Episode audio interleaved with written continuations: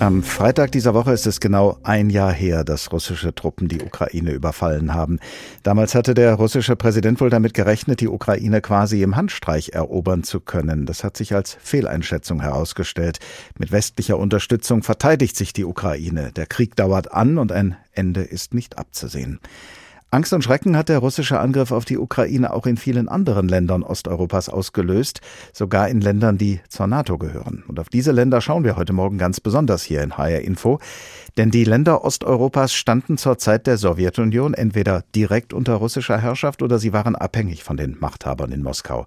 Und allein schon aus dieser historischen Erinnerung heraus fürchten die Menschen dort sich besonders vor russischen Expansionsversuchen. Auch in Polen. Und darüber habe ich vor der Sendung mit Dr. Karolina Wigura gesprochen. Sie ist Historikerin und Soziologin und sie ist Redakteurin bei Polens führender politischer und kultureller Online-Wochenzeitung. Frau Wigura, Ihr Land Polen gehört zur NATO und hat damit ein starkes Verteidigungsbündnis hinter sich. Wie sehr bedroht fühlen sich die Menschen in Polen trotzdem durch den russischen Angriffskrieg auf die Ukraine? Die Leute in Polen fühlen sich bedroht und das konnte man sehr gut sehen im November 2022, als die Rakete in Przewodów im Ostpolens gestürzt wurde. Die Regierung in Warschau hat sehr vernünftig und sehr schnell reagiert, aber da gab es drei oder vier Stunden, als wir schon wussten, über die Rakete. Aber die Regierung hat noch nicht gesagt und die NATO hat noch nicht gesagt, dass das nicht eine russische Rakete, sondern eine ukrainische Rakete war. Und für diese drei Stunden konnte man schon spüren auf sozialen Medien in der verschiedenen Reaktionen von Leuten, dass die Leute wirklich dachten, dass das schon ein russischer Angriff war. Also das ist so ein Symbol von wie diese Gesellschaft sich fühlt. Nun ist das Gefühl von Bedrohung ja manchmal etwas anderes als die tatsächliche Bedrohung. Für wie groß halten Sie denn die Gefahr, dass Wladimir Putin nach der Ukraine auch andere osteuropäische Länder ins Visier nimmt, sei es Polen, seien es vielleicht auch die baltischen Staaten? Die Osteuropäer definieren diesen Krieg anders als die Westeuropäer. Also die Westeuropäer denken, und inklusive Deutschland, dass dieser Krieg geschieht in der Ukraine.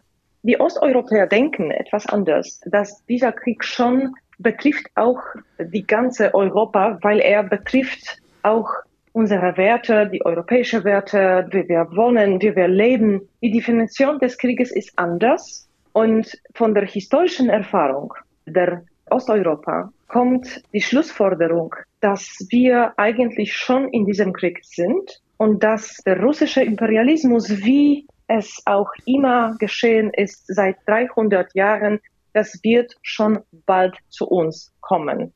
Also das ist wie Kaya Kallas sagt, ja, die sagt, das Haus von unseren Nachbarn brennt und unser Haus wird auch sehr bald brennen. Viele hier im Westen halten es allerdings für absurd, dass Wladimir Putin NATO-Staaten angreifen könnte, weil das in einen Weltkrieg münden würde, so die Argumentation. Ist aus Ihrer Sicht die NATO stark und geschlossen genug, um mit ihrem Schutz eine Ausweitung des Krieges zu verhindern? Es sieht jetzt so aus, dass die NATO genug stark ist und dass wir beschützt werden. Aber es gibt auch diese verbreitete kollektive Ängste. Und die größte Trauma sozusagen der Osteuropa inklusive Polen ist, dass wir von dem Westen allein gelassen werden. Also das ist einmal passiert in dem 20. Jahrhundert. Diese Trauma ist sehr, sehr stark.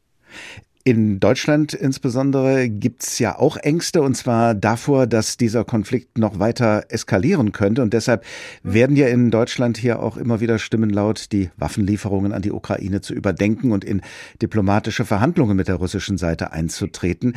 Gibt es solche Stimmen auch in Polen? Mm, es gibt äh, wieder zwei Definitionen der Eskalation.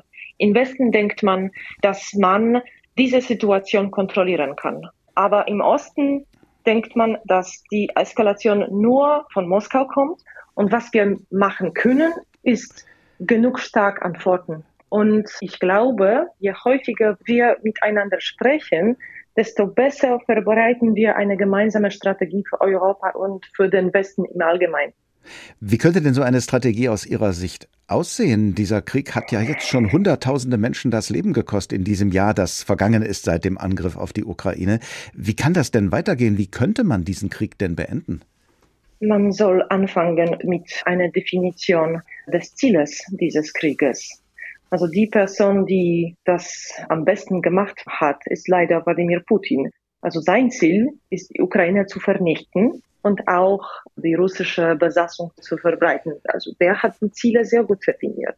Meine Hypothese wäre, dass es im Westen keine präzise Definition des Ziels gibt.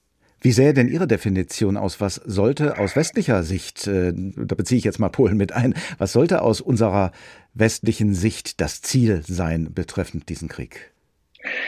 Ich glaube, die Definition des Zieles soll so lauten, dass wir nicht erlauben, dass die Ukraine diesen Krieg verliert, also dass die Ukraine tatsächlich diesen Krieg gewinnt, weil wenn die Ukraine diesen Krieg gewinnt, dann gewinnen wir alle auch Sicherheit.